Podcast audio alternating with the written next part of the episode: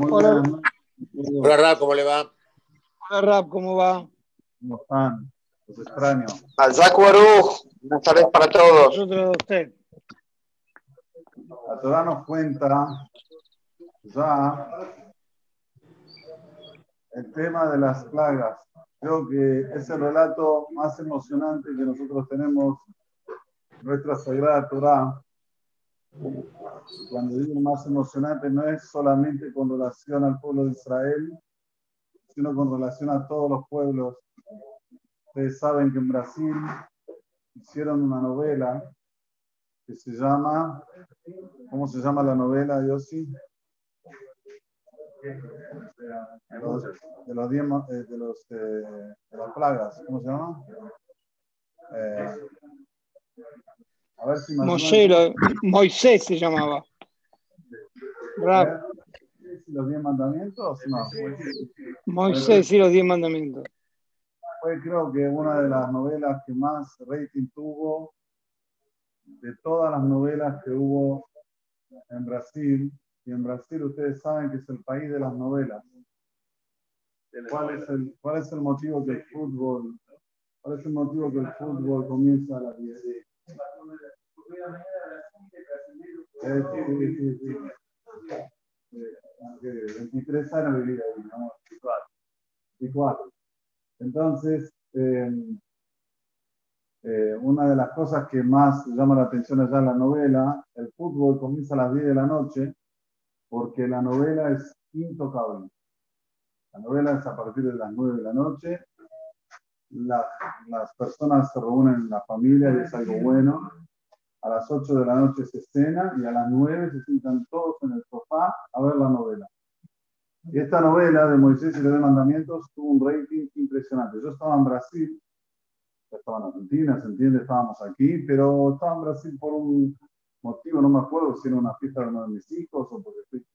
Y de repente salgo a la calle a la noche, silencio, pero absoluto.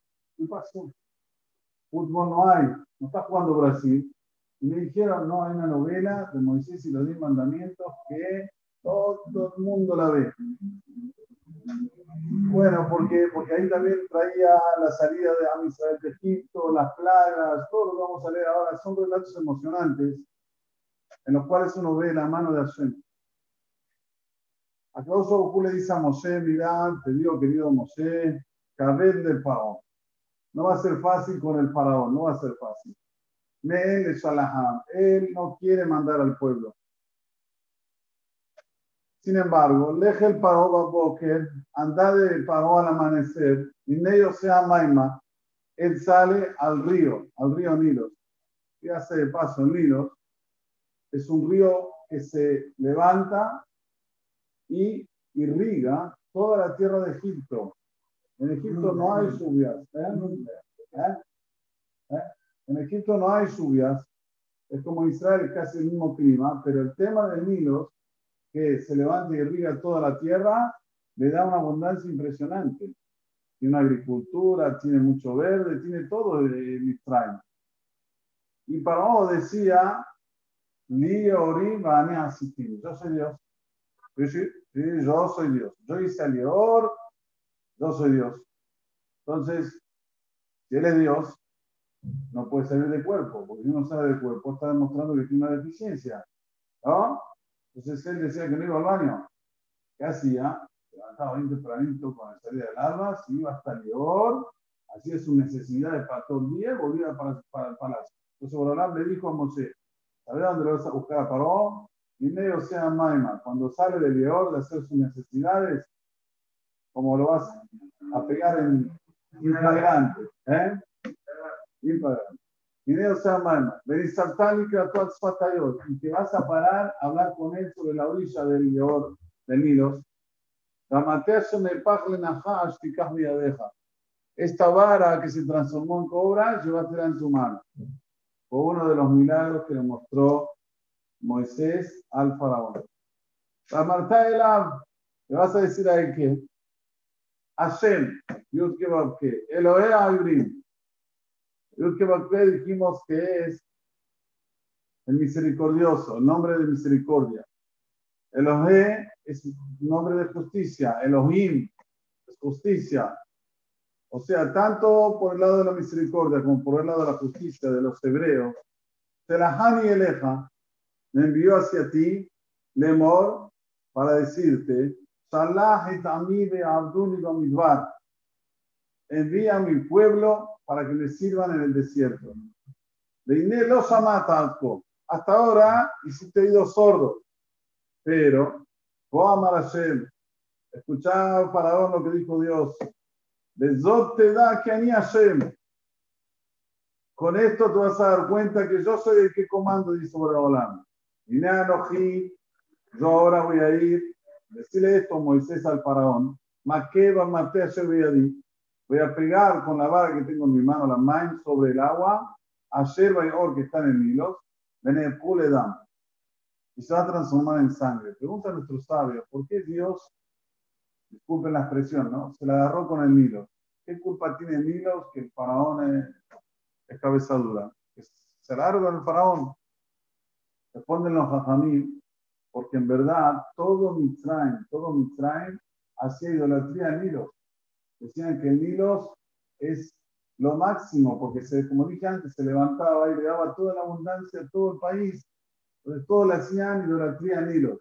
Entonces primero Borolán tiene que acabar con las idolatrías y después mostrar mi está hablando, quiere ser que comanda en el mundo. Y sigue hablando Moshe al faraón, que le dijo Dios a él, todos los peces que hay en el Nilo se van a morir. Va a salir un olor muy fuerte de podrido, disculpen la expresión. Venir y se van a hastiar los egipcios de tomar agua de este Nilo. Bueno, después que le dijo esto, se ve que el faraón le hizo, bye bye, estamos, nos encontramos más tarde. No problema, nos encontramos más tarde.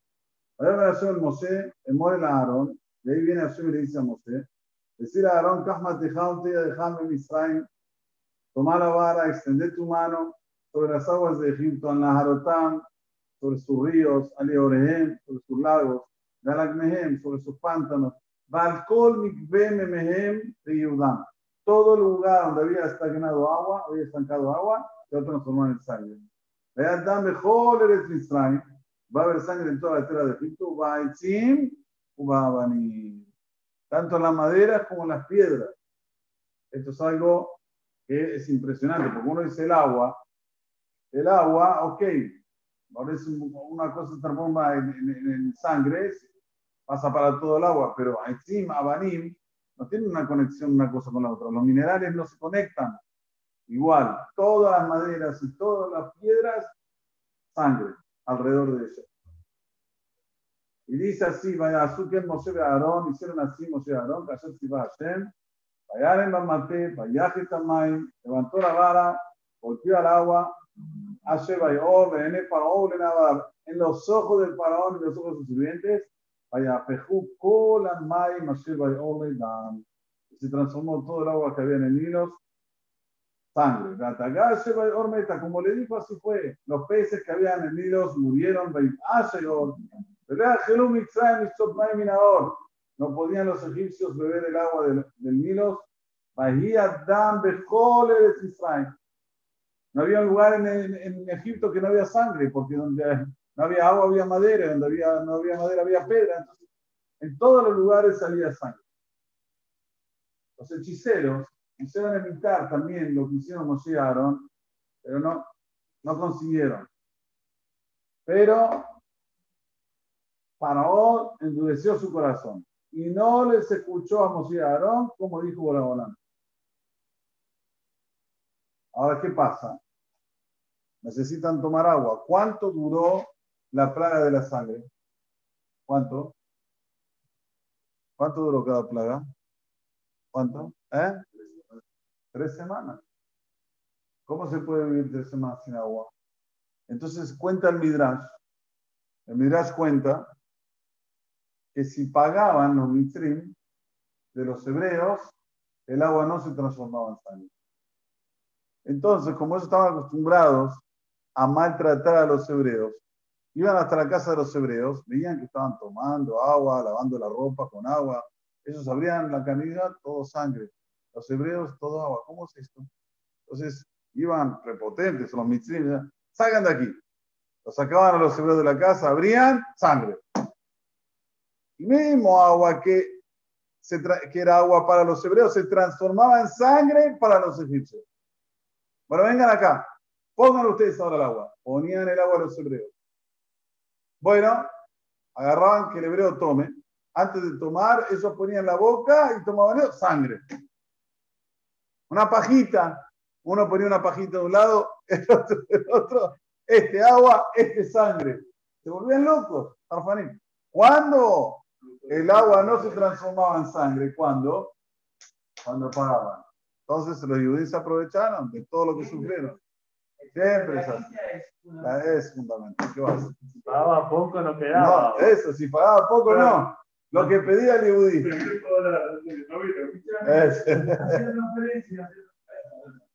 Muy bien. Entonces, ¿qué pasó? ¿Qué pasó?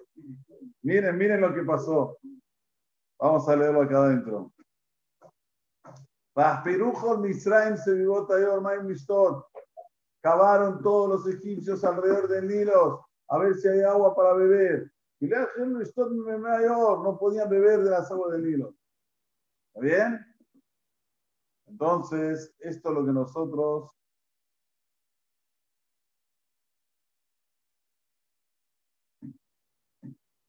que nosotros vemos cuando Kadosh Barujú quiere mostrar su poderío, hay con qué darle.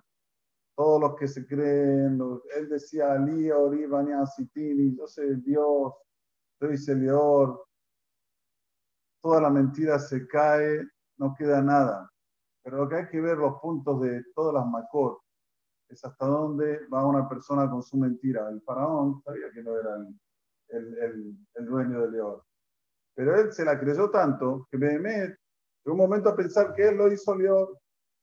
Es así, cuando una persona se apega a una mentira, se aferra a una mentira, y se aferra, y se aferra, se aferra, piensa que la mentira es la verdad. Y a cada dos viene y demuestra de repente, ¡pum! Toda esta, eh, eh, estas cosas que decía el faraón, de un momento para el otro, se cayeron y Borolán mostró su poderío sobre el agua. mañana vamos a leer sobre la macada de Sefardea, que hay cosas increíbles sobre las ranas. Amén, ve amén. Muchas gracias.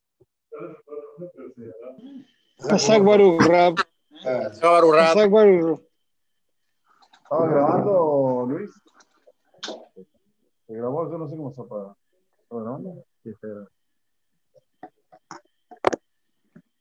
No, ahí para salir. Sí, mi querido Cabo. Sí, esta